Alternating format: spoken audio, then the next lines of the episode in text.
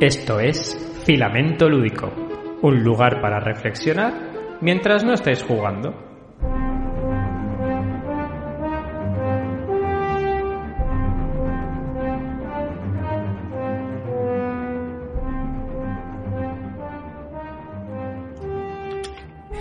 Jordi, que te pillo. ¿Qué pasa, tío? ¿Cómo estás? Muy bien. ¿Y tú? Pues por aquí andamos. eh, preparando con toda la previsión del mundo para poder grabar este episodio, que la verdad es que hemos tenido una promoción increíble. Bueno, es una cosa que nos caracteriza, un poco Sí, sí, estamos. la falta de estamos- previsión. Estamos, como me has dicho tú antes, somos nihilistas. Estamos ya de vuelta de todo. Pues Bueno, nada, bueno. tío. Otro más. Otro Sí, más, pues ya otro casi- menos. Estamos cerca ya de terminar la, de terminar la, la temporada. ¿eh? Empezamos tarde, empezamos tarde eh, después de Navidad y acabamos pronto antes de verano. Es un- No Mejor. quites, no quites que no hagamos uno, un último antes de verano para recomendar juegos y esas cosas. Ah, bueno. Que, que- que eso siempre vende mucho y como. Y como hemos grabado pocos, pues yo que sé, uno más. Pero, pero Jordi, ¿de qué vamos a hablar hoy en este increíble episodio de Filamento Lúdico? Bueno, pues como bien hemos comentado eh, por redes sociales, vamos a hablar de, vamos a comentar cómo o cuándo podemos afirmar que un juego es, bueno, cómo nos formamos una opinión de un juego, es decir, qué criterio tenemos, en qué nos basamos a la hora de decir o afirmar que un juego es bueno o es malo. Fantástico. Pues yo entiendo que para iniciar eh, este, esta conversación, esta reflexión, eh, tenemos que atender a, a- a ciertos parámetros, ¿no? A ciertos parámetros eh, teóricos que pueden existir. Yo creo que podemos llegar a un acuerdo, a un consenso en que existen dos parámetros por los que podemos afirmar que un juego es bueno o un juego es malo. ¿Estamos de acuerdo? Uno de De ellos momento- es de un sí. parámetro objetivo y otro de ellos es un parámetro subjetivo. Vamos bien. Si yo te digo, vamos a enfocarnos en primer lugar al parámetro objetivo, de una manera objetiva, Jordi, ¿tú cómo puedes decir que un juego es bueno o es malo? Vamos a quitarnos, eh, si nos acordamos de Eduard de Bono y sus seis sombreros para pensar, y los transformamos en seis sombreros para criticar, vamos a quedarnos solo con el sombrero neutro. O sea, si de una manera objetiva tú tuvieses que definir que un juego es bueno o es malo, ¿en qué te basarías? Uf, pues yo Y sé. digo, y digo un juego en general. Eh, Después puedes poner especificidades, pero un juego en, en- en general. Por ejemplo, te pongo yo una, ¿vale? Y después Venga. ya el resto podemos ir. Eh, número de bugs. Número de, de- en los videojuegos, los, los bugs, las incidencias que hay, que eso trasladado a los escape room, a los juegos de mesa, puede ser fallas en el sistema de reglas o en un escape room, un enigma mal planteado. ¿No? Tú, pues, si hay muchos enigmas de forma reiterada, mal planteados, puedes decir que ese escape room está mal diseñado. ¿Estamos de Sí. acuerdo?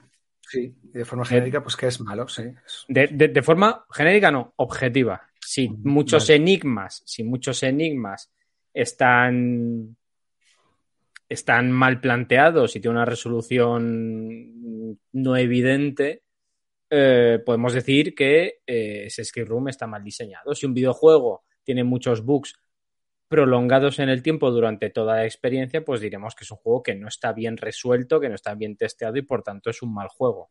Puede ser o no estás de acuerdo. Si no estás de acuerdo, me lo puedes decir. Sí, podemos decir que Cyberpunk es un mal juego.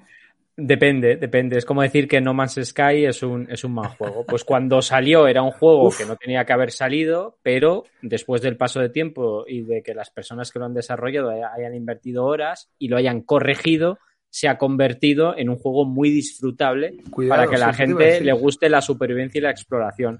Pero tú conoces la historia de No Man's Sky. Cuando Sí, salió, sí, sí, sí. pues fue un poco Cyberpunk 2077, un Sí, poco regu. palos, sí, sí, le cayeron palos por todos sitios merecidos. Bueno, eh, no te puedo decir, no te puedo decir porque mi experiencia es eh, reducida. He jugado, pero no soy el público objetivo, con lo cual es fácil que caiga en el subjetivismo del que luego hablaremos. Pero es verdad No, no, que de un modo objetivo, claro. Sí, tenía muchos bugs. Simplemente, o sea, simplemente hago referencia a lo que has comentado. Ya no estamos entrando en cosas, en otras cuestiones. respecto a esa. Ha sido corregidos y luego, pues eso, ampliado, mejorado, cuidado. Vale, pues podemos hablar que en un, juego, en un, en un escape room pues puede haber eh, un mal escape room, es un escape room donde los enigmas son excesivamente quizá enrevesados y no atienden a la lógica o incluso podemos decir que están más resueltos. Un enigma que todas tus pistas te llevan a un X y después es un X menos uno, es un mal enigma, ¿no? Estamos de acuerdo en eso. Sí. Y muchos enigmas mal, mal resueltos pues eh, estarían eh, creando un mal escape room de una manera objetiva. Bien, si esos bugs nos los llevamos a juegos de mesa, ¿tú tienes alguna idea de cómo convertir esto de un bug de un videojuego o de un enigma mal resuelto en un juego de mesa? Pues yo sé, eh, por ejemplo, las estrategias estas, estrategias rodillo, ¿no? ¿Cómo les llaman? O estrategias degeneradas. Estas, estos juegos que presentan una forma de juego en la que una vez que la descubres es la vía, es una vía imbatible de ganar siempre. Con lo cual, todo queda casi eh, enfocado a ser ver quién es el primero que intenta llegar a ese punto para luego avanzar hacia la victoria sin que nadie pueda pararle. Evidentemente, eh, eh, si alguien juega de esa manera, pues no, seguramente no disfrute ni, quiera jugar al juego en la manera en la que fue concebido. Pero si el juego lo permite y los jugadores lo hacen, evidentemente hay un fallo y, y se convierte en un mal juego. Maravilloso. Vamos con la segunda, Jordi. Y me gusta porque como he puesto genéricos así un poco de videojuegos y toda la pesca, pues luego, oye, es fantástico esto. Eh, tiempos de carga. Claro, tú imagínate que un juego, un videojuego, vamos a reflexionar los dos, que tenemos una hora por lo menos, entre 45 Venga. minutos y una hora. Tiempos de vamos. carga. ¿Tú no crees que de manera objetiva un videojuego que tiene tiempos de carga excesivamente elevados entre las diferentes fases puede ir en su contra de una manera objetiva diciendo que esa parte de diseño ah, lo hace peor juego. No digo que sea un mal juego, digo que lo hace peor juego. No, no, sé si peor juego, peor experiencia. Evidentemente, la experiencia sí, el juego yo no sé. Y, pe y, peor, y peor juego, porque al final la experiencia es el resultado del juego. Y cuidado porque la experiencia va a caer en lo subjetivo. Yo hablo del objetivo. Tiempos de carga demasiado extendidos crean eh, juegos más lentos. En cambio, tiempos de carga más efectistas crean desarrollos de juego más equilibrados o más um, be water, my friend, más, no me sale la palabra, más fluidos. Gracias, Jordi. Más fluidos.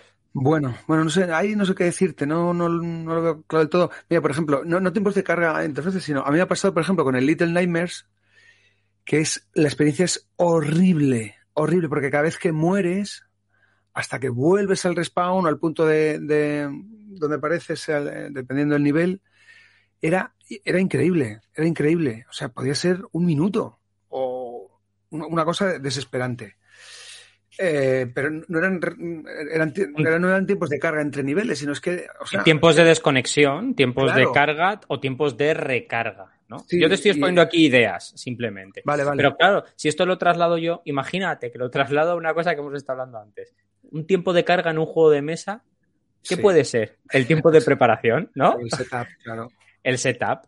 Claro, hay gente que yo, esto no me atrevo a defenderlo mucho porque hay gente que les gusta un setup farragoso. O sea, hay gente que disfruta haciendo ese setup farragoso y yo no soy nadie para juzgar a nadie, ¿no? Eh, pero claro, un setup farragoso, un setup que luego no se vuelque en una experiencia igualmente farragosa, eh, ¿hace mejor juego un juego de una manera objetiva? Bueno, de forma objetiva no, claro. Es tiempo que te consume que no estás jugando y tú lo que quieres es jugar. Entonces. Por ejemplo, eh, yo he visto un juego rebajado eh, que se llama Cruzando el Límite. La temática me llama la atención. Eh, está publicado en España, no, sé por qué, por generación X o por ahí. Me da igual. Eh, me llama la temática, me llama el desarrollo, me llama todo. Me he puesto a ver vídeos de unboxing, he empezado a ver los chorrocientos miles de componentes que tiene y lo que tardas en preparar una partida y he hecho... Pero claro, me he dado cuenta de una cosa, que es objetivamente esto se podría haber resuelto mejor para hacerlo un mejor juego? Es decir, ¿la elegancia tiene que ver con los tiempos de carga en los juegos de mesa? Cuanto más elegante es un juego, menos tardas en prepararlo, más mejor destiladas están las mecánicas, más propósito tiene cada mecánica, con lo cual, si más propósito tiene cada mecánica, menos componentes necesita y menos tardas en preparar el juego, porque lo que tardas en preparar un juego única y exclusivamente eh, está relacionado con los componentes de los juegos de mesa. ¿Estamos de acuerdo en eso? Sí, yo creo que es como todo. Es eh, cuando intentas destilar todo y dejarlo en la esencia, o sea, en, en los elementos mínimos que, que, se necesiten para conseguir la experiencia deseada, pues evidentemente has pulido mucho y este puede ser uno de los aspectos, el tema del, de la preparación y que evidentemente va a favor de, de, la experiencia y va a favor del juego, pero eh, no sé. Eso, claro, no sé, puede afectar yo... al jugador que no lo disfrute, pero el juego como tal, imagínate que hay jugadores que cuando llegan está ya todo dispuesto. Dicen, venga, comenzamos. Todo ese previo no lo han tenido que vivir. Evidentemente, alguien sí. ¿Alguien Uno, lo, lo prepara, ¿Alguien? o el jugador eh, Millonetti que tiene a alguien que se lo prepara, ¿no? Es decir, Bautista, prepárame el juego, por favor. Bautista, esté listo para las 8 cuando lleguen los invitados. Entonces, ya tienes ahí alguien que te prepara todo y tú llegas allí con el monóculo, te sientas y juegas. Pero si no es el caso, también, no sé, convocar a la gente, o si estáis muchos, venga, vamos a poner el juego. Y se tarda mucho, es cierto que es un rollo. Pero, claro, el, lo que te das en preparar es el juego, sí. Por lo tanto, ¿es el juego lo que no te está dando una buena experiencia? Sí. Entonces, el juego es mmm, más malo de lo que podría ser si no conllevara que requiriera ese tiempo. Pues sí. Pero no sé yo. Continuemos. Ya lo hemos dejado. Jordi ha afirmado categóricamente. yo, yo no lo termino. A ver, yo esto lo pongo para reflexiones. Hay gente que va claro, a estar sí, más, sí. más, o menos de acuerdo, pero está claro que un parámetro objetivo de medir para medir un juego y un videojuego en este caso son los tiempos de carga. Cuanto más prolongado es un tiempo de carga, más, interrup más interrupción tiene el juego, con lo cual menos fluidez tiene, con lo cual objetivamente es peor juego que si tuviese más fluidez. Estamos de acuerdo, bien sea porque el mapeado es más amplio de lo que soporta el hardware, etcétera, etcétera. Si eso traslada a un juego de mesa, el hardware tienen que ser los componentes. Y si es un mapeado muy amplio, eso quiere decir que tengo muchos componentes para ponerlo en práctica, eh, es más farragoso que si fuese menos. Eso tiene que ver con la elegancia, con el número de propósitos que tiene cada mecánica. Ahora, es verdad, es verdad que hay una rama de los juegos de mesa a los que les gustan, en los cuales no me encuentro, pero ahí ya entra una parte subjetiva que ya. ya. les gusta la densidad, la farragosidad de las cosas, sobre todo cuando esa farragosidad, entendida como, como la palabra que es, que es complejidad a la hora de eh, entender y preparar una partida y todas las correlaciones que existen entre los componentes, mecánicas y disposición, les da placer, pero eso tiene que ver con el apartado subjetivo, no con que el juego objetivamente sea mejor o peor. Uh -huh. Estaremos de acuerdo que si tú juegas a un videojuego, cuanto más rápido vaya todo, mejor juego es. Ahí estamos de acuerdo. Se le añaden más cosas, claro, pero cuanto más rápido, mejor juego es, ¿no? Sí, vale, sí, entendido. Eh, mejor juego, no, no ya. Sí, mejor juego, o sea, mejor diseño, mejor. Diseño, sí. correcto, mejor diseño. Mejor, cuando, mejor diseño. cuando digo sí. mejor juego, hablo de mejor producto, claro. con lo sí, cual engloba mejor diseño de juego. Simplemente es eso. Simplemente sí, sí, ahí sí, ahí podemos coincidir. Perdona un segundito, vale. que está aquí Oscar Peña saludando. Dice que por ah, mira, me pone cara, así que fabuloso. Y comenta que no solamente el setup, sino también el, no solo el sacarlo de la caja, sino volverlo a meter. Pero no pasa nada si jugáis con Jordi, porque a Jordi no le gusta que le ayuden a recoger los juegos, con lo cual eso os lo ahorraréis siempre con Jordi. Jugad con Jordi. Jordi os saca el juego, os lo monta y os lo recoge. No juguéis conmigo. Veces, y la mayoría de las veces me ganaréis. También. Soy el pagafantas de los juegos de mesa. O sea, hago todo, pongo el juego, pongo la casa, pongo todo. Pues a mí me gusta mucho pierdo. jugar contigo, Jordi, y además también pierdo. Que lo sepas, y tú lo sabes. Bueno, siguiente apartado. Vamos. Experiencia de usuario, la user experience, nefasta. Uh -huh. Tirones dentro del juego, control deficiente, demasiadas interrelaciones, poca elegancia del diseño, etcétera, etcétera. Es decir, la experiencia de usuario, del usuario o usuaria media, cuando uh -huh. se sienta un juego, se siente poco fluida. No tiene que ver con el tiempo de carga en prepararse, una vez que está todo dito, imagínate que lo has contado antes, que llegas y nuestro querido amigo Jordi lo tiene todo preparado, pero te sientas y el amigo Jordi lo tiene que explicar. Y ya llega, I pull string, I never win the rain. Nadie entiende ni papa. Dices, ¿cómo se juega esto, querido amigo Jordi? Y me ha dicho que era un juegazo. Créeme. Y es cuando llega la falta de elegancia, que es cuando cada mecánica tiene un propósito único y además esos propósitos están entretejidos con las palabras del demonio dentro de la reacción de manuales o del diseño de juego según Jesse Shell, que es pero, sin embargo, aunque, cuando tú en un diseño pones, haces esto, hace esto, pero. Pero. Sin embargo, aunque si pone eso, lo que estás haciendo es añadir complejidad innata al juego. Esto Jesse se le llama complejidad emergente y complejidad innata. La complejidad emergente se da en un juego elegante que una mecánica tiene varios propósitos. La complejidad emergente está la complejidad, la, la situación de dominar el juego y ser mejor tú dentro del propio juego entendiéndolo de una manera fácil. La complejidad innata es la propia complejidad que te dan las reglas para entender el juego y cómo se entrelazan entre ellas y causan una maraña de conexiones basadas en mm, pero, sin embargo, aunque. Ya.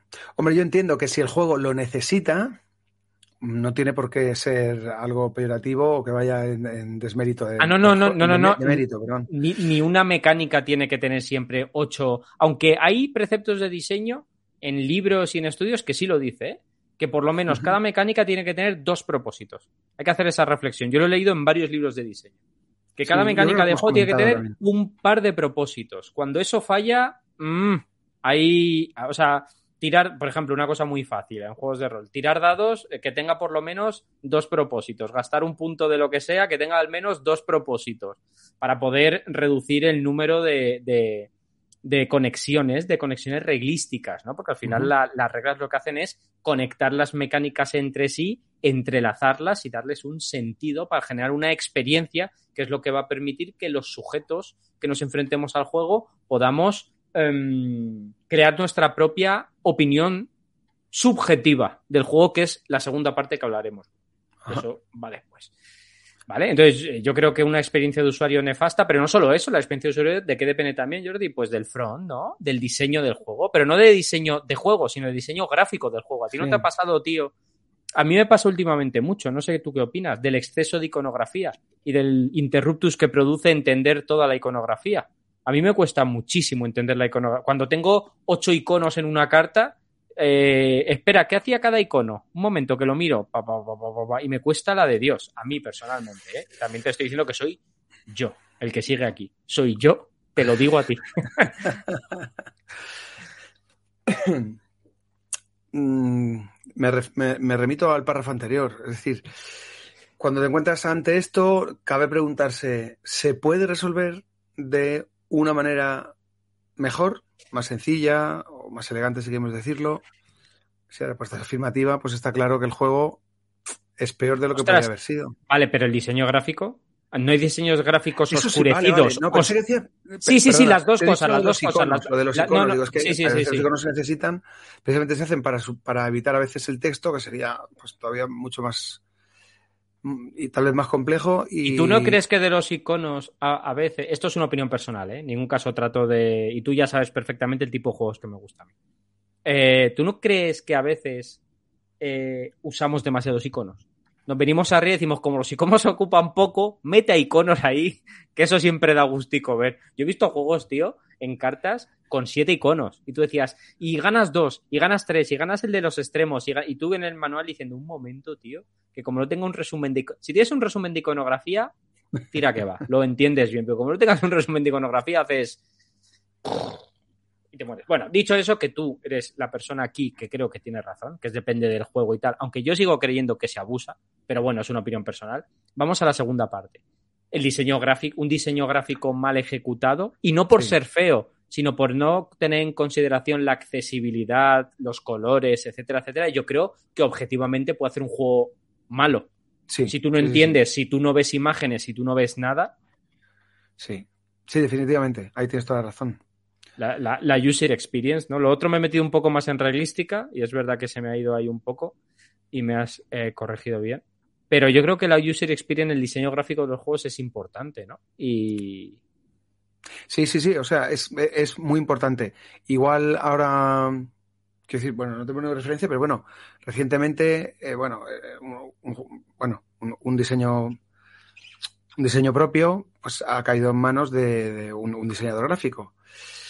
Y está claro que muchas veces no sé, tenemos una perspectiva muy diferente de una persona que eh, ha jugado mucho o, conoce el mundo de los juegos y lo que tú dices, conoce la, importancia que tiene eh, pues una determinada distribución, por ejemplo, una carta de la información y una persona que no. Entonces, hay cosas que se tienen que ver de un vistazo, aunque las cartas se solapen, hay información que tiene que quedar vista.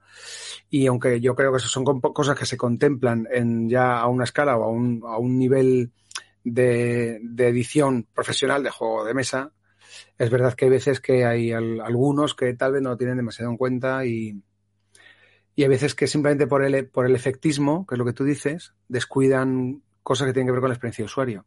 De hecho, por ejemplo, ahora, que bueno, cosas que ya sabemos de sobra que están pues comentadas ya hasta, hasta la saciedad, como puede ser el arbolito de, del Everdell y cosas así, ahora con, la, con, el, con el Kickstarter este que está ahora en campaña del, de los castillos de Borgoña, otra edición super deluxe, va a traer castillos con miniatura bastante tocha que van en el centro del tablero y claro, lo primero que pensé, digo, claro, lo que está detrás, vas a tener que hacer el, el efecto así de, esquiva.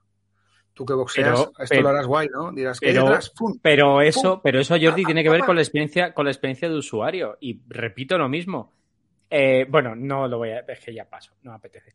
Estamos sobreproduciendo las cosas por encima de nuestras posibilidades y a veces tendemos, y eso lo he aprendido yo eh, editando. A veces queremos hacer todo excesivamente bonito y perdemos la usabilidad. Lo hacemos poco usable. Y tienes razón. O sea, mira, hay un juego de cartas que a mí me ha interesado, no creo que me lo compre, se llama Volfirion.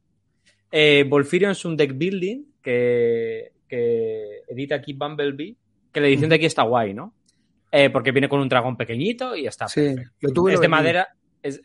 no me extraña. Yo todo el juego que digas sé que. Vale, pues el que vino con el Kickstarter, yo vi, yo vi un dragón que dije, esto no tiene sentido esto no tiene sentido ninguno para un juego de cartas que cabe en la palma de la mano. O sea, era un dragón que no te cabe en la palma de la mano. O sea, es todo lo contrario a la UX, de decir, ¿por qué hacéis todo esto si eso no facilita nada de nada, ni hace nada, ni contribuye a nada? Y además, si te vas a llevar al juego, el dragón es como regalar una camiseta, Jordi, hace un juego mejor juego. no, ¿verdad? Nadie diría que una camiseta hace un juego mejor juego. En cambio, un dragón para un deck building que no se usa hace un juego más atractivo y la gente lo compra. Repito, I pull the string, I never win the rain. no lo entiendo. Me, está volteando porque está dando. Tengo ahí un libro de arte de un libro. La misma editorial mm, publicó, editó un juego anterior al Volfirion que se llama Mistea. Y creo recordar, igual me equivoco, pero creo recordar que cuando sacaron el Volfirion sacaron esta mini tan tocha porque creo que se podía utilizar como un enemigo del juego anterior. El juego anterior tenía unos bosses así, unos enemigos tochos, y creo que el, este dragón del, del Volfirion se podía utilizar en el Mistea. De ahí la miniatura tan grande que es cierto que en comparación con el juego que es, que es la que es una baraja de cartas, y, no que a mí me y que a mí me interesa, o sea, lo he visto y a mí es que los deck building me gustan mucho, pero y me gustan los deck building portables y tienen muy buena pinta, pero joder, la, miniatura, pues como el Everdell, yo digo, yo, o sea, me estáis dando una pereza que no puedo, ahora, o sea, encima ahora tengo que, ponerme a construir estructuras de cartón, o sea, encima, o sea, no, no, bueno, Y luego desbrozar, montas luego desbrozas. Es como, un, bonsai, lo puedes ir cultivando, Pepe, eso es bonito, dejas el deber del puesto. Increíble. A ver, cosas que, nos dicen. Mira, Eon Bonsildur ha venido. Sí, hola, Eon. Eh, tal cual, Oscar Peña dice tal cual. Eh, cuatro iconos me facilitan la vida. Un tren de iconos me hacen perderme en el espacio y en el tiempo. Sí, eso tiene que ver con la regla del 7 de, de Más de 7 elecciones, como mucho, lo que hacen es causar análisis, parálisis y perplejidad en general. Eh, Eon Bonsildur nos dice, según lo que decís, Bitoku estaría al estilo, en estilo barroco. Ni idea, no juego a Bitoku ni creo que lo juegue, no porque sea un mal juego, sino porque no es el tipo de juego que a mí me gusta. Y otro que, pero sí, Tiene, toda la pinta, ¿eh? es bastante profuso en ilustración, en componentes. Y, hay otro. abruma, abruma un poco de primeras. No lo voy a jugar. Y hay otro que es el Tank Garden, que este sí sé que lo, que lo tenías tú o lo oh, pediste, que dice que tenía esa sobrevolución que, que entorpecía la experiencia de partida. Sí, y yo creo que aquí han sacado, eh, creo que han sacado, bueno, como una expansión, expansiones o algo así, eh, y creo que hay una cierta corrección eh, de producción de algunos de los elementos. Tiene razón Eon Bonsildur, porque bueno, había unas pagodas, y había unos miradores en los que tenías que meter una figura, porque en ese juego puntúas, pones como unos escenarios, al final una especie de fondos en cada uno de los lados del tablero y un personaje orientado hacia alguno de ellos. Entonces, dependiendo de lo que vea cuando sigues la, dirección de su mirada, te va a bonificar de una manera o de otra. Y es verdad que una vez que metías la figurita, la miniatura, dentro del, del mirador ese, pues no se veía muy bien la orientación, había algunos problemas derivados de eso, pues de la producción y de cómo se utilizaban en el juego. Y no es que fuera meramente estético, sino que estaba relacionado directamente con la puntuación y, el sentido de colocar ahí eso de una determinada manera.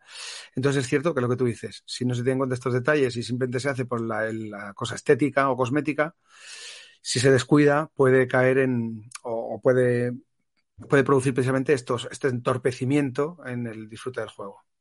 Fantástico. Vamos a más cosas, Jordi. Historia, esto nos, me voy a enfocar a juegos donde la narrativa tiene un peso importante. Voy a dejar los euros y los abstractos, ¿vale? Y ese tipo de, juegos. Que tu mundo, tu mundo. No, no, no, no, no, no, juegos de, a ti también te gustan los juegos de mesa con narrativa. O sea, quiero decir, eh, a veces hago bromas excesivas, pero tú y yo nos lo pasamos bien jugando. Ahora dirías, estamos en casa, Chuy, ¿no? no. Cuando un juego se puede decir que es malo, y hablo, no solo hablo de juego de mesa, cuando creo la historia tiene, se basa en exceso de clichés y está poco desarrollada o es inconexa. ¿no? Imagínate un Tainted Grail, imagínate un, Mansiones de la Locura, imagínate un Destinies, imagínate un, cualquier juego de estos narrativos de mesa que hay donde la narración incrustada tiene un peso importante, ¿no? Si tú empiezas a leer entradas de libro como si fuera un libro de Dije tu propia aventura, esas entradas están inconexas y no tienen relación o generan una narrativa que no es atrayente, automáticamente ¿qué pasa con el juego? Que cae en el olvido. Voy a poner un ejemplo. Vamos. Bueno, y no es un ejemplo de un juego de mesa, es un ejemplo de escape room. Venga, no, no, no, voy a decir el nombre, pero tú imagínate que te venden un escape room. Jordi sabe por dónde voy ya. Es que soy muy crítico con esto de la narrativa. Cállate. Eh, que no estamos aquí por hundir a nadie. Vale, vale. Cuando a mí me venden algo, Jordi me conoce, a mí me encantan los juegos de rol. Y me encantan los juegos de mesa mm, donde la narrativa es emergente. Me gustan también los juegos de deck building, de mayor. Me gustan ciertas cosas, ¿no? Entonces a mí, cuando me venden un juego con que es narrativo, lo miro ya un poco de un juego de mesa. Un juego de rol no me lo pueden vender con que es narrativo porque todos los juegos de rol son narrativos, más o menos y con sus cosas, ¿no? Pero cuando me dicen, este juego de mesa es narrativo, yo arqueo la ceja y digo, a ver. Y cuando me dicen ya, este Ski Room se diferencia del resto porque es narrativo, yo ahí ya tiemblo. Yo tiemblo. Tiemblo muchísimo. Y es, yo tengo una experiencia de un juego de, un escape room que era narrativo, que yo a, los 20 minutos dije, no, me niego. O sea, esto no es narrativa. O sea, esto no es nada. Esto es decir una premisa atrayente y posteriormente caer en una sucesión de enigmas incomprensibles que conducen a nada. A nada porque no te enteras de nada. o sea, valoro la experiencia que me dio, eh, ¿cómo se llama el de TCG que jugué contigo? El, del padre que va por la niña. sí, ah. ¿sabes cuál te digo, no? Sí, sí. Sí, sí, se lo jugué contigo. Valoro eso, lo valoro, porque son enigmas, es un mini libro de YouTube de aventura, creo que no está muy fluido, creo que no es muy fluido, pero lo valoro. Ahora, cuando empiezan a, no, porque esta narrativa y tal, yo decía, fu, quieta, quieto, quieto, porque si metes narrativa y mantienes todos los enigmas de un escape room normal, o te cepillas la narrativa o te cepillas enigmas, porque las dos cosas no conviven bien. O restas un poquito de enigmas y dejas que la narrativa fluya con elecciones, o eh, pones enigmas a cholón y bajas la narrativa, que tampoco pasa nada, que es lo que hace juegos como éxito o un lock. Dicen, ¿tiene una narrativa? Sí, ya está tampoco te calientes. Estás en una sala y tienes que salir, ya está. El doctor no sé quién te tiene encerrado, felicidades. Hay, un avión y se ha estrellado y sois dos grupos, enhorabuena. Ahora ponte a hacer enigma. El paso intermedio yo creo que hace peor un juego que podía ser igual de bueno mm, sabiendo a lo que juega. Yo creo que es importante saber a lo que juega para saber si un juego es bueno o malo, ¿no? Sí. El despertar, está, está consultando el despertar. El, despertar, muy bien, el despertar. Pues sí, ese, ese lo valoro mucho. Además lo jugué y le dije a Jordi, no soy muy fan de los escape rooms en general. Es verdad que me cansan, sobre todo, tantas jornadas diferentes de lo mismo. Pero es verdad, es verdad que, el, que el despertar lo valoré. Bien lo sabe Jordi. Y que no soy yo muy fan de los escape rooms. Pero, pero no porque no sea fan, porque creo que los escape rooms están empezando a hacer peores fíjate, voy a hacer una afirmación. Creo que los escape room de mesa están empezando a ser peores porque las personas que crean los escape room de mesa tienden a buscar enigmas más complicados. Eh, o más enrevesados. Y o tiran por enrevesar el enigma o tiran por crear narrativa.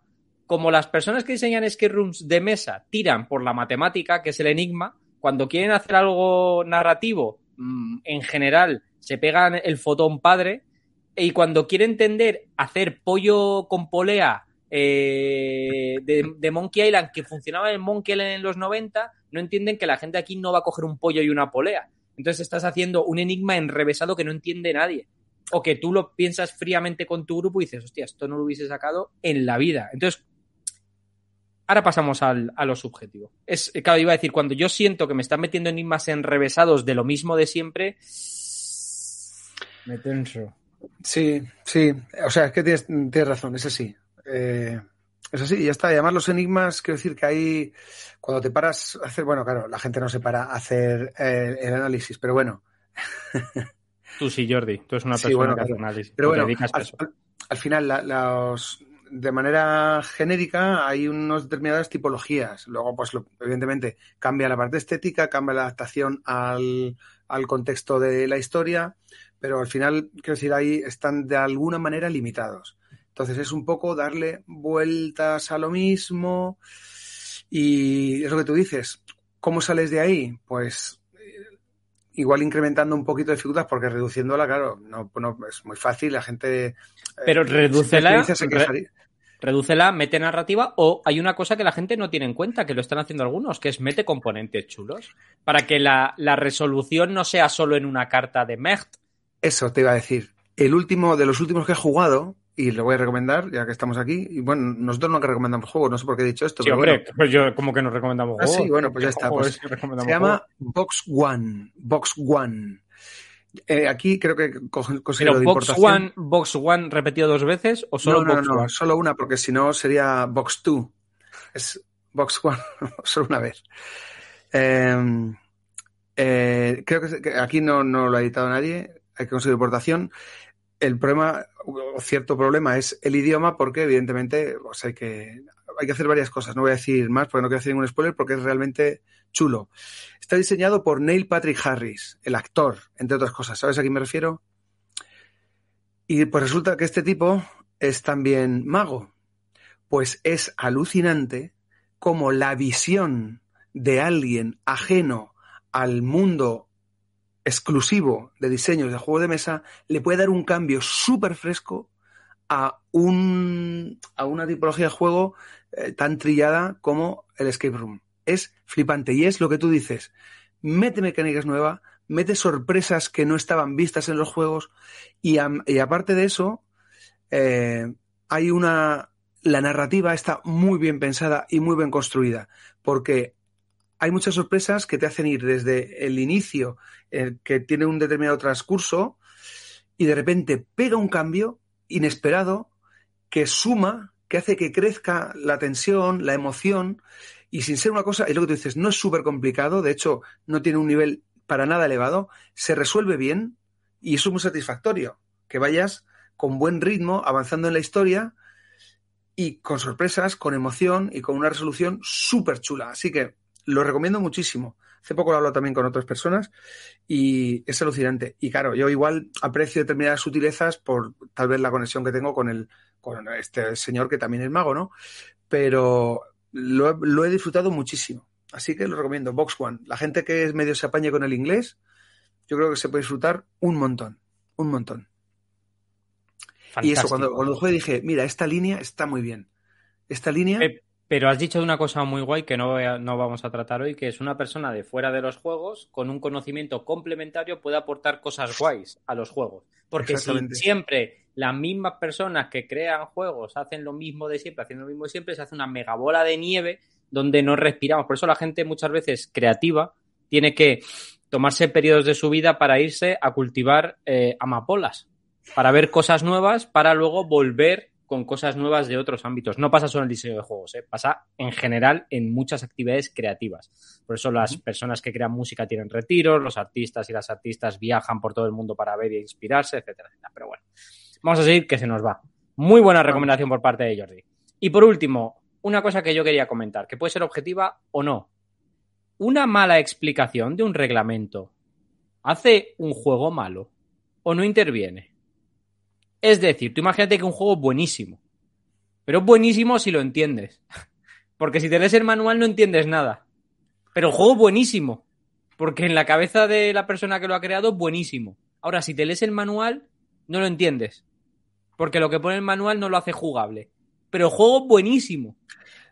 No, no, no, no. No, o sea, no, hay que dar muchas vueltas. O sea, tienes razón. O sea, es claro, es que si el reglamento es, confuso o es indescifrable, al final lo que tienes es una caja de unos componentes que tienen un determinado potencial, que será el que, sea. pero... que no lo digo yo, o sea, quiero decir que eso ha pasado, los dos lo sabemos, que hay manuales que tienen 57 millones de correcciones y hay gente diciendo, esto es un juegazo. Y tú dices, pero si no se puede, si no se entiende. Ya, ya, pero he consultado todas mis dudas en el foro de la BGG, me la han aclarado y ahora, ahora sí es un juegazo. Ahora es cuando.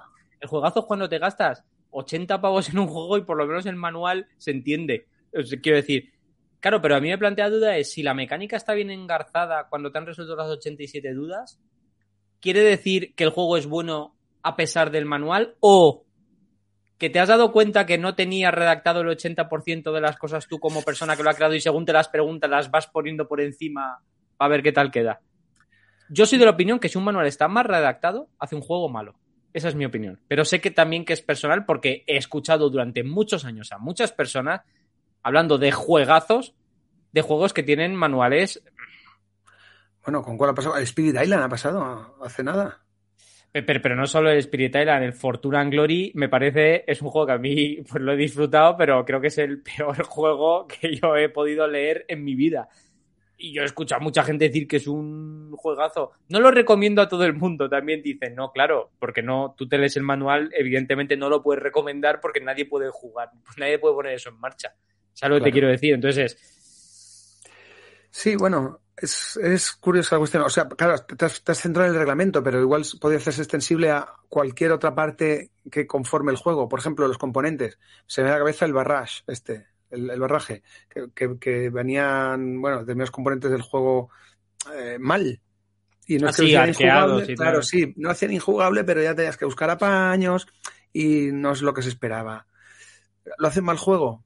Porque luego a la, postre se corrigieron. Pero, pero no es lo mismo, no es lo mismo un componente físico que un manual, porque el manual no es solo físico, el manual son unas letras, eh, y tú lo sabes, es un elemento de juego, son las game constraints, que son las reglas que construyen el juego. Eso puede estar en digital o en físico, y da igual donde esté. Porque tú lees la regla, es un texto que te dice cómo, o sea, el manual de juego es el cimiento del juego, es todo lo que dice el juego. Da igual todo, da igual todo, y todo no da igual si no está en el manual. O sea, quiero qué decir, qué buena rima. Podemos hacer camisetas. Claro que es muy buena. sí, mientras, esté mal, es decir, luego si se corrige, pues ya está. Pero mientras esté mal, evidentemente, claro, hace un mal juego porque el juego no va a funcionar como, como se supone que tiene que hacerlo.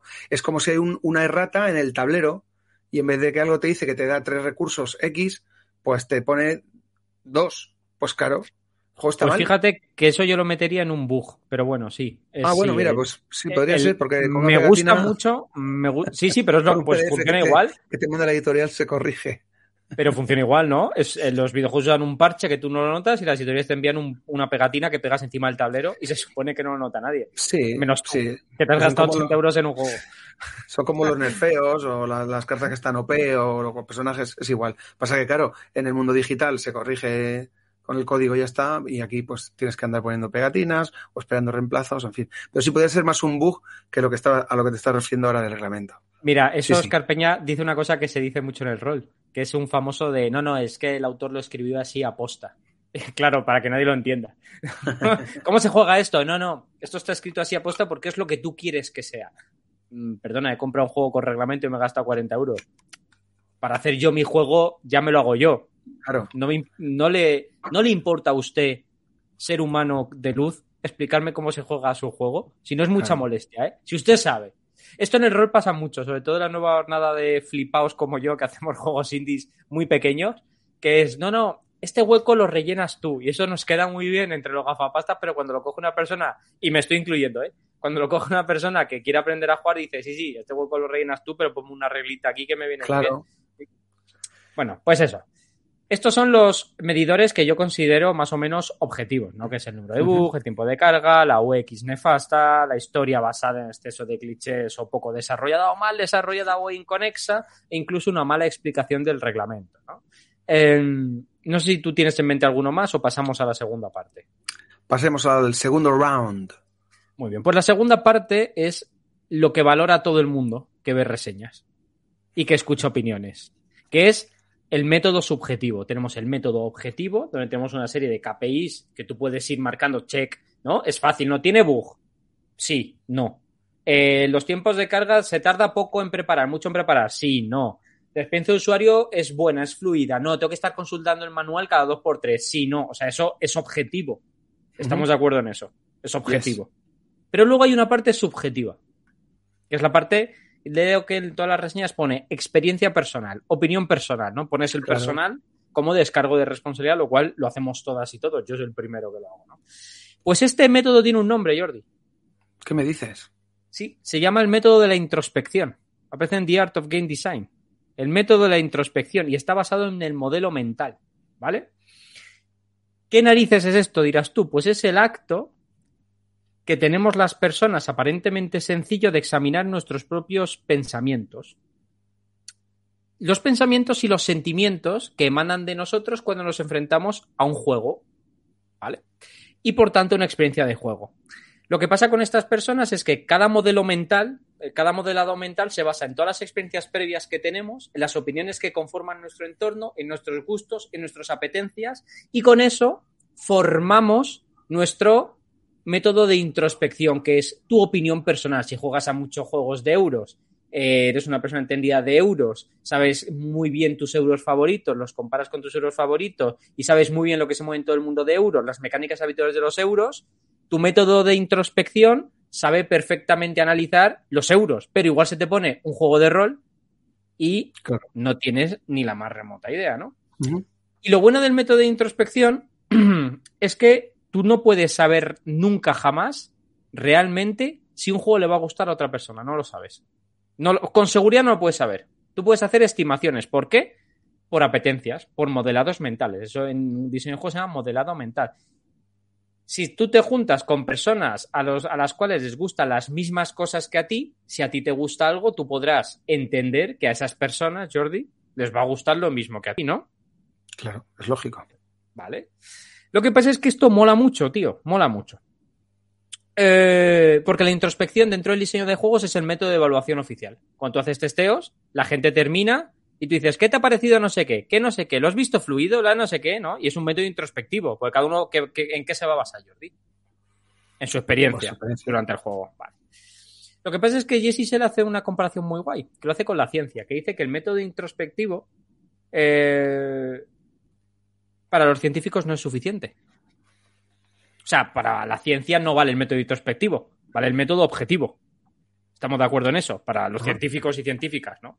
Entonces él dice, ¿y por qué narices para los juegos sí vale si los juegos son un conjunto de reglas que debe estar equilibrado? Y llega a una conclusión muy guay. Dice que los juegos no son ciencia, sino que son arte.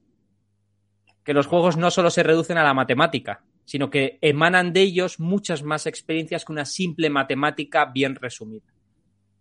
Y eso me parece muy bonito. Es la gran definición de por qué narices eh, los juegos son arte.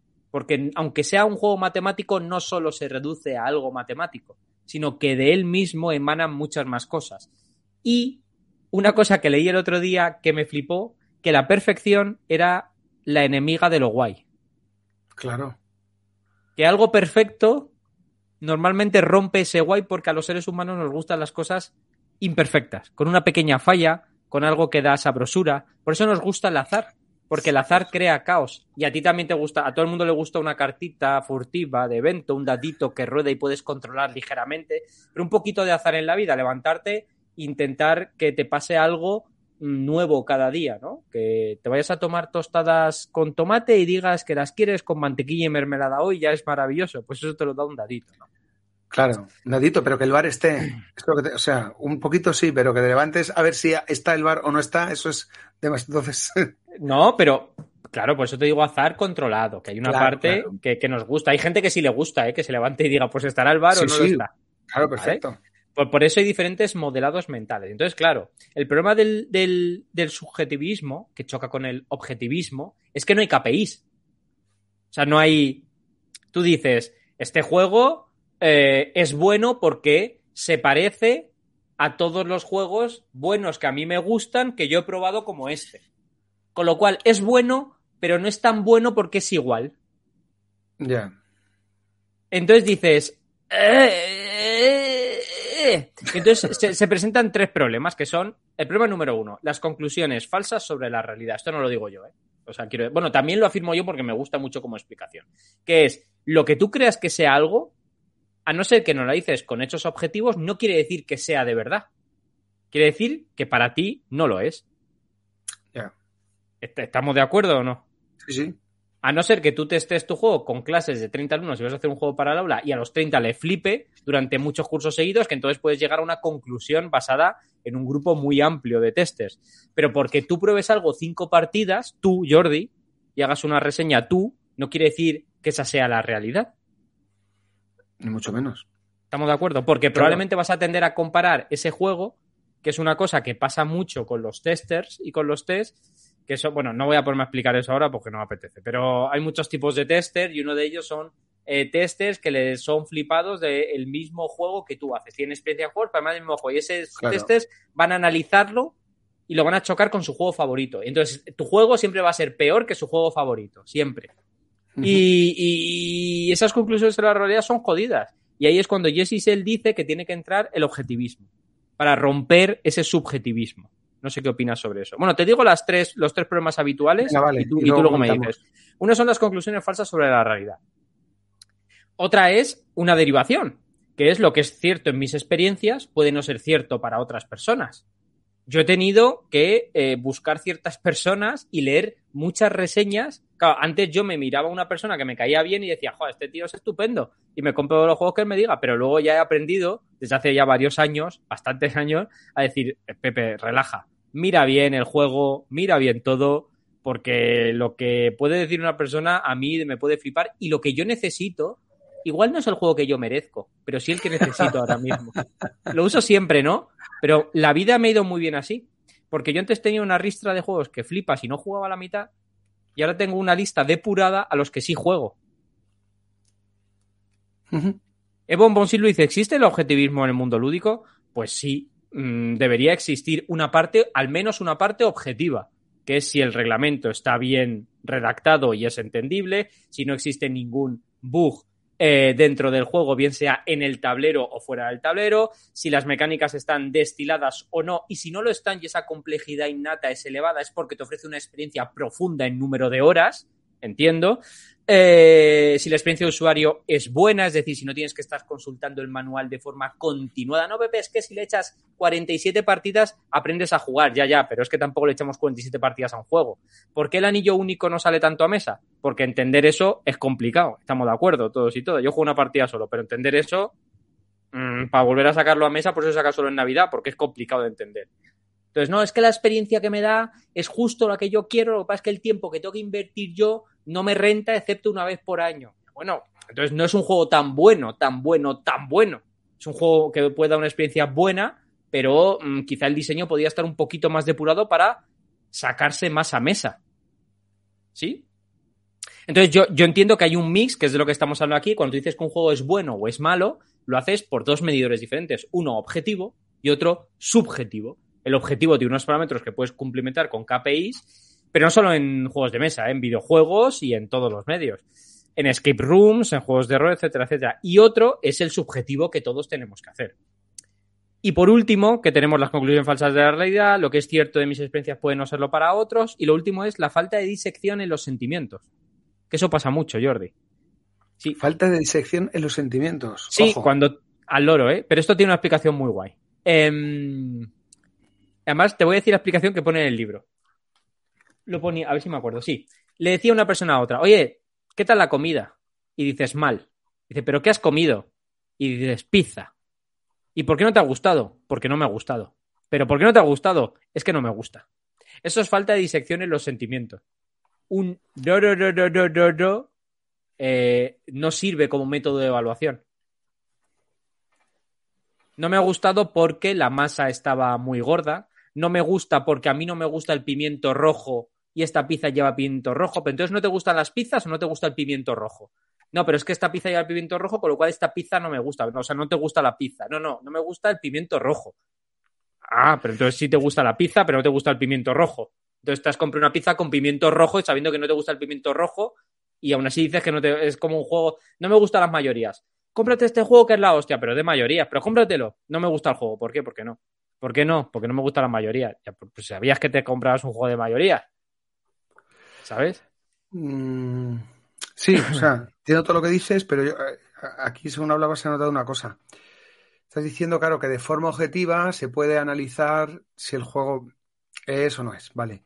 Pero que eso presupone que tienes la capacidad y el juicio analítico para identificar todas estas partes y, y, eso, y, tener el criterio suficiente para hacer la validación o no. Claro, pero ¿qué, ocurre, con las, ocurre, con las, personas que no saben todo esto y simplemente no pueden hacer un juicio objetivo y solamente tienen su subjetividad? Pues ahí llega la diferencia. No, ahí llega la diferencia. una persona puede un juego decir, este no, juego... no, no, no, ya, ya, Jordi, pero ahí hay una diferencia, que es a lo que tenemos que ayudar, a los que tenemos que llegar el día de hoy. Empezar a decir, este juego me gusta o no me gusta, y saber cuándo decimos si este juego es bueno o es malo. Ah, amigo. Porque tú puedes decir que un juego no te gusta, y yo lo digo habitualmente. Tú lo sabes, Jordi. Tú me dices, Pepe, vamos a hacer no sé qué. Yo te digo, no me gusta, Jordi, no lo voy a jugar. No, me gusta. Pero no, digo, este juego es una mierda. No lo digo. Y, y tú sabes que es algo habitual. Este juego es una mierda. Porque es una mierda. A mí es una cosa que me. Porque, claro, si nos ponemos a día de hoy, por suerte o por desgracia, existe mucha literatura, y tú lo sabes igual que yo, de diseño, mucha, para leer. Entonces, si vamos a decir que algo es bueno o es malo, es bueno o es malo, tienes que, tienes que introducir parámetros objetivos y parámetros subjetivos. Si tienes que decir que te gusta o no te gusta, no te hace falta la objetividad para nada. Tienes que decir subjetivo puro y duro. Me gusta porque me gustan las aventuras. ¿Qué es lo que llega a Jesse Ser al final? que son las tres preguntas para saber en objetividad si algo te gusta o no te gusta, que es cómo te ha hecho sentir el juego, en qué te ha hecho pensar el juego y qué te ha hecho hacer el juego. Muy bien. Y tú dices, me ha hecho sentir como si fuera un aventurero en las catatas del Niágara. Me ha hecho pensar en cada paso que doy porque me puedo morir. Y me ha hecho hacer mecánicamente comprar alimentos, comprar recursos, comprar no sé qué, con lo cual el juego me ha gustado. Entonces sí puedes decir el juego que te ha gustado o no te ha gustado, pero no puedes decir que es una mierda. Si quieres decir que es una mierda, puedes decir no me gusta esa y puedes decir que es malo. Evidentemente, para decir que un juego es malo, tienes que hacer un análisis, creo, creo, un poco más profundo. Y ahí llegamos a la segunda fase de qué es un buen juego. Yo después de muchos años tengo la definición. Venga, vamos. Al menos hasta que me lo diga, hasta que alguien me cambie. Yo eh, tengo eh, publicados nueve juegos de rol. ¿Sabes lo que creo que es un buen juego? El que se juega. Y el que pasados los años se vuelve a jugar. Eso es un buen juego. El que se juega y cuando pasan los años tienes ganas de volver a jugarlo. Eso, eso es un buen juego. Eso es un buen juego. Ya está. Nos podemos hacer las pajas mentales que queramos. Podemos decir que está equilibrado, que lo que tú quieras, que no sé qué. Pero un buen juego, un buen juego, es el que tú miras hacia atrás y dices, me apetece volver a jugarlo. Un buen juego es cuando Ron Gilbert anuncia el nuevo Monkey Island, la gente está dando saltos por el mundo. Ostras, pues me, acabas de romper la, cintura, ¿eh? Más, porque después de todo lo que has dicho, yo creo que esa afirmación, yo creo que desestima toda la parte objetiva. O sea, a ti te puede gustar, a ti te puede gustar un juego, aunque, objetivamente sea malo y lo sigues jugando. Claro, claro. Entonces, entonces un buen juego. Pero, es que objetivamente. un mal juego. Un buen juego que juegas mucho puede ser malo y lo sigues jugando. Sí, sí, sí, sí, sí, sí, perfectamente. un, juego que, a ti te guste puede ser objetivamente malo. No lo creo, no lo creo. Y hay, hay un ejemplo muy claro. El virus. Hay mucha gente que dice que el virus es un mal juego. Yo lo he escuchado reiteradamente. que el virus es un mal juego. Lo he escuchado, lo he escuchado muchísimas veces. Eh, discrepo enormemente. El virus es un buen juego para lo que está hecho, claro. Con su propósito definido es un buen juego. Mm, yo qué sé. Has jugado a 5 a 6, claro, tuvieron que meter luego el virus 2 con cartas que se iban del juego, porque con muchos jugadores se eternizaba y se podía. y la, la partida perdía perdía tensión y empezaba a caer ya en el tedio y en el aburrimiento y, yo llegaba a estar en partidas de que se acabe esto por Dios. Y yo creo que un juego que llegue a ese momento no es bueno. Pero el virus, en el virus 2 metieron cartas en las que el juego se iba agotando para precisamente eh, que, se, que, se, provocara el final de partida por escasez de, Perfecto. de. Te lo compro. Jordi, la, la, parte objetiva, te he dicho, ¿faltaba algo más? Claro que falta toda la teoría de juegos que sabemos. Mihai Csikszentmihalyi, el flujo está en el objetivo. ¿Cuál es el propósito y cuál es el target de jugador del virus? ¿Eres tú? ¿El target de jugador del virus? No, ya te digo yo que no. Pues ya te digo yo que entonces no puedes decir tú que es un mal juego si tú no eres el target. pero lo juego. Ah, pero eso es otra historia. Fantástico, ah. pero, pero me, me, parece fantástico. Pero si el target es como si tú dices, cojo un filler y esto ya es una discusión eh, subjetiva, ¿eh? cojo un filler y lo mido desde una perspectiva de jugador de euros de no sé qué y dices, Buah, esto no tiene capacidad de decisión, esto es corto y termina antes de que pueda planificar mis acciones y tiene un dado, le mete un azar que no puedo controlar y por tanto no me gusta. Eh, bueno, el, cuál es el target, cuál es el propósito de ese juego, cuál es la curvatura de flujo de ese juego, cuál es el target que te he dicho y cuál es el reto que plantea en función a la edad de ese juego. Entonces, a mí me sigue pareciendo que los parámetros objetivos, aparte de lo que hemos dicho, son muchos más que esos.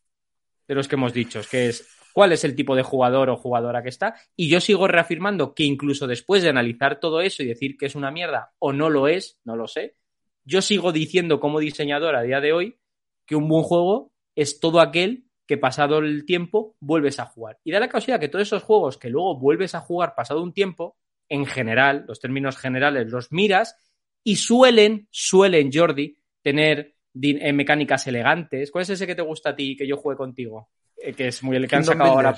El Kingdom, o sea, tienen mecánicas elegantes, tienen poca. Tiene, es poco farragoso en el despliegue, es rápido de ejecutar, es rápido de aprender a jugar. Tiene unas características comunes que te hacen querer volver a sacarlo otra vez a mesa, ¿no? Quiero volver, quiero volver a ese juego. Quiero, ¿por qué? Pues porque el tiempo de carga no es muy elevado, las mecánicas son elegantes, la complejidad no es innata, sino que es emergente. Son unas características objetivas que se reproducen más o menos alguna falla, sin lugar a dudas, no te digo que no, pero aprendo rápido tiene pocas mecánicas, pero yo tengo muchas decisiones diferentes y, yo y si tú sabes jugar y yo no, tú me ganas, por lo cual tienes que aprender a jugar rápido. No me cuesta nada volver a explicarlo y si me lo tengo que leer, voy a tardar poco en leérmelo, con lo cual me da poca pereza, con lo cual lo puedo poner en marcha mucho, mucho más rápido, tiempo de carga. Yo cuando se habla otra vez del grande, yo juego al grande y le pasa lo mismo. El grande es la destilación de, ahora que ha salido el Ascension, hostia, el Ascension, claro, es que si queréis el Ascension un juego solo de deck building, pues el Ascension, pero hay juegos que lo han superado. O sea, el Ascension, yo he escuchado muchísimo, hostia, qué juegazo, qué fácil es ponerse con él, el automa, qué rápido es todo. Claro, es la destilación total, la primera destilación. Claro, es que el Ascension tiene 10 años y, se vuelve a jugar. ¿Qué tiene la Ascension? Una destilación total de reglas, elegancia en las mecánicas, no cuesta mucho aprenderse a, poner a él, el tiempo de carga no ocupa mucho en mesa, el tiempo de carga no es muy elevado y te pones a jugar rápido. Ya, pero es que verás tú, porque ahora va a salir el eh, Path Light and Shadow, que es la leche, y ese juego va a romper todo porque tiene mayorías, con deck building, con lentejas y con una piñata encima que le tiras de allí de dados de colores y flipa, y eso es la repanocha. Bueno, pues veremos cómo aguanta después de mucho tiempo, ya lo veremos. Que es, es lo que creo que, que, pasa. ¿A, ti no te parece que cuando tú vuelves a los clásicos de tu juego favorito? A mí me pasa, ¿eh? A tu juego favorito yo los miro en la estantería y todos tienen algo en común. A los que no he vendido, los Es que antes de hacer el programa lo he hecho. He mirado para atrás y he dicho, hostia, reglas sencillas. Por lo menos los míos, ¿eh? Los que no he vendido. O los que me compro ahora, ¿eh? Reglas sencillas, me cuesta poco ponerme a explicarlo. Eh, ostras, elegante, elegante, mm, más o menos, unos más y otros menos. Y tengo ahí uno que no lo vendo porque me gusta mucho, pero no cumple ninguno de esos. Y dices, y si lo tuviese que jugar lo sacaría rápido y digo, no, sacaría este, este y este. A, día de hoy, ¿eh? Que, es lo que me pide el cuerpo, es lo que me pide el cuerpo. Entonces, claro, y esto ya es una opinión totalmente subjetiva, ¿eh? te, te, estoy dando una opinión que no, que no espero llegar, pero sí que es verdad que la objetividad tú dices que no, pero yo digo que hay ciertos parámetros que objetivamente no tiene por qué, para que un juego sea bueno, no tiene por qué cumplir todos los cheques en todos los parámetros objetivos, puede fallar en alguno, ¿eh? No te digo yo que no, pero puede tener poco tiempo de carga, el virus tiene poco tiempo de carga, no tardas nada en explicarlo, estamos sí. de acuerdo, la UX no es malo, es fluido, ¿no? Estamos sí. de acuerdo en eso. Sí. Mecánicamente puede tener, eh, al final de la partida puede tener un bug, pero vale, te lo compro, ¿vale? El reglamento se explica, lo juegan niños de cualquier edad, eh, la experiencia de es bueno, el control es, es, una gestión de mano fácil, no tiene historia, con lo cual la cuentas en tres segundos y tienes que matar al rival, ya está. Los parámetros objetivos los cumple, excepto uno que falla, que estoy de acuerdo contigo, pero tiempo de carga reducido lo tiene, lo explicas en un periquete, el manual está bien redactado, no tiene bugs aparentes, no tiene fallos en el sistema, con lo cual la parte objetiva, el público es niño, el reto es reducido para que la habilidad se alinee con él rápidamente y entre en estado de flujo, mmm, cumple el 60-70% de los parámetros objetivos. Ahora ya pasamos a los subjetivos, Jordi. Es que mecánicamente al final, si tú gastas mucho la disparación, ya, ya, ya, porque estás comparando tú que sabes, y ahí sí que tal, tú lo comparas con tal, pero un niño no tiene ni papa y una familia que no juega no tiene ni papa. Igual tú luego le enseñas otro juego mejor diseño y te dice, joder, Jordi, tienes toda la razón del mundo, esto está mejor diseñado, pero ahora que he probado tres. Pero para empezar, es lo que yo he visto, tío, que para cuando una persona llega, muchas veces tiramos de subjetividad y yo me he equivocado mucho en eso. Decir, no, no, esto a mí me encanta, por tanto le va a encantar a él. Eh, error. Yo quiero comprarme el Napoleón 1815, que lo he visto ahí de, de Masqueoka y NAC. Me apetece tenerlo. Ah, ¿Sabes quién va a jugar a eso? Ah, yo con Jordi los veranos y los inviernos cuando le veo. Error. Ya, ya, lo único, o sea, sí, está, o sea, está todo claro. Lo que pasa es que a fin de cuentas, aunque es como un poco raro lo que estoy pensando, pero es, es como un meta, un nivel en el que, claro, bueno, ahí estaría, pues yo creo que los críticos o lo, los, los, expertos, ¿no? Los especialistas, lo que sea. Creo que es la gente que realmente puede hacer este análisis al que tú te refieres, pero, y que tú dices, claro, los juegos que cumplen, que objetivamente son buenos, son los que eh, se siguen jugando necesariamente. Después de pasado ¿no? un tiempo. No, no puede haber juegos que se sigan jugando sin que sean buenos o que siendo buenos no se jueguen. Yo Así sí, sí, pero, yo creo que sí. Probablemente, Entonces, el criterio probablemente de lo que, sí. se, lo que, se, sigue jugando es lo que es bueno, no sé.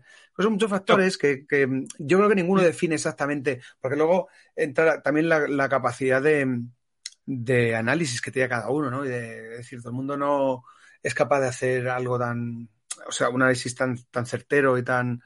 No, no, pero, pero si no es certero. Ser... Y creo que creo al final es. Certero. Dale, dale, bueno, perfecto. no, no, eso, que al final eso, las personas que, lo que tú decías de las personas que te puedes fiar y demás, eh, que dices, bueno, este tipo, como le gusta este tipo de juegos, que son al final los que me gustan a mí, cuando diga que este juego es tal, pues le voy a hacer caso. Bueno, también hay muchos factores que influyen y creo que al final, lo que tú dices, la, la, yo creo que el, los buenos diseñadores que, que, tú y yo escuchamos y que, y que vemos y que leemos y demás, son aquellos que a, a mí me gusta mucho cuando hacen el análisis objetivo del juego Dicen, y dicen, y sin embargo, no me gusta. Por esto, por esto y por esto. Y, y, a veces tiene mucha importancia también la subjetividad y al contrario. Es decir, este juego es malo, objetivamente, porque tal, no sé qué, se tarda mucho. Eh, sin embargo, me gusta. Y, y, lo argumentan. Entonces dices, bueno, ese, ese argum esa argumentación de la parte subjetiva, que es también eh, afinidad, ¿no? De, por gusto. Pero es que por... eso te lo he dicho ya al principio. Es que yo creo que tenemos que dejar de decir que un juego es bueno o es malo y empezar a hablar con propiedad. Y decir, este juego me gusta o no me gusta, o hacer combinación de las dos. Este juego es un buen juego, pero a mí no me gusta.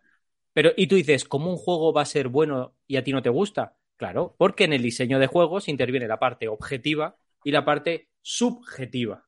Entonces, es de lo que se trataba hoy, o de lo que yo quería reflexionar. Y aún, con toda la teoría que hay, eh, lo único que está claro es que existen dos patas y vamos a ir terminando porque nos hemos pasado de la hora, que esto no bueno, pasa muchas veces. Unos minutillos, no pasa nada, hombre.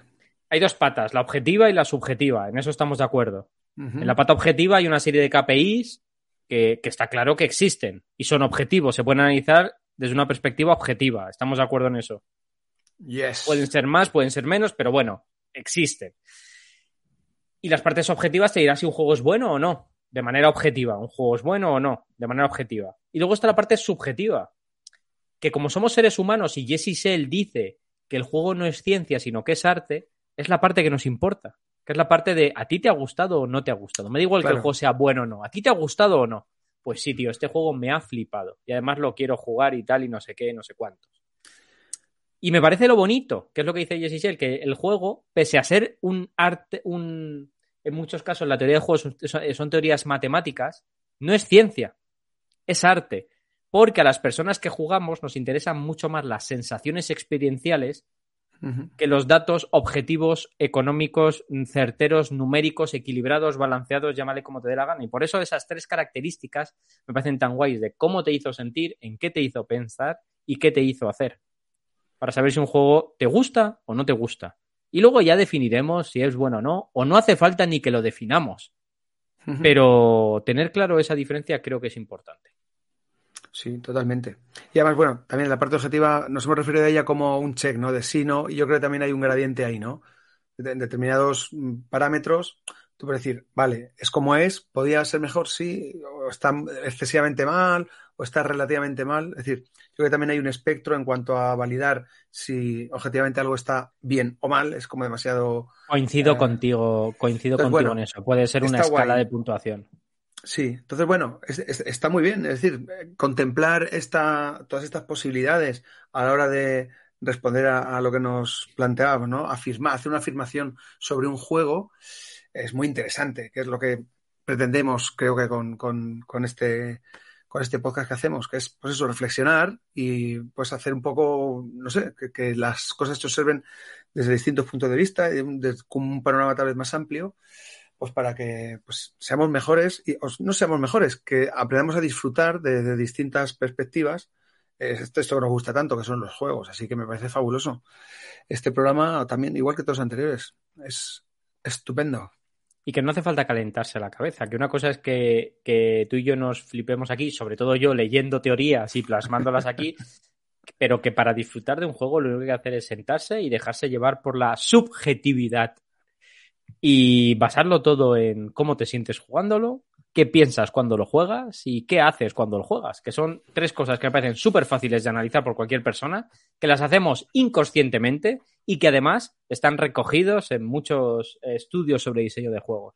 Y creo que está guay, está guay dejarnos llevar y también cuidar un poco, yo soy muy de cuidar el vocabulario y decir, dejar de decir, este juego es una mierda, este juego es una bazofia, lo cogería y a mí eso me pone, muy, me pone de mala leche. Porque si nos ponemos con esa terminología, entonces nos ponemos pedantes todas y todos y entonces empezamos a decir, bueno, vamos a hablar con propiedad. Decir que un juego es una. ¿No? Eh, pero ahí sí que podemos estar de acuerdo. Sí, sí, sí, sí. O sea, ser categórico, ser categórico nunca, yo creo que nunca es, es, lo más acertado y hacerlo pues con determinadas formas, pues tampoco.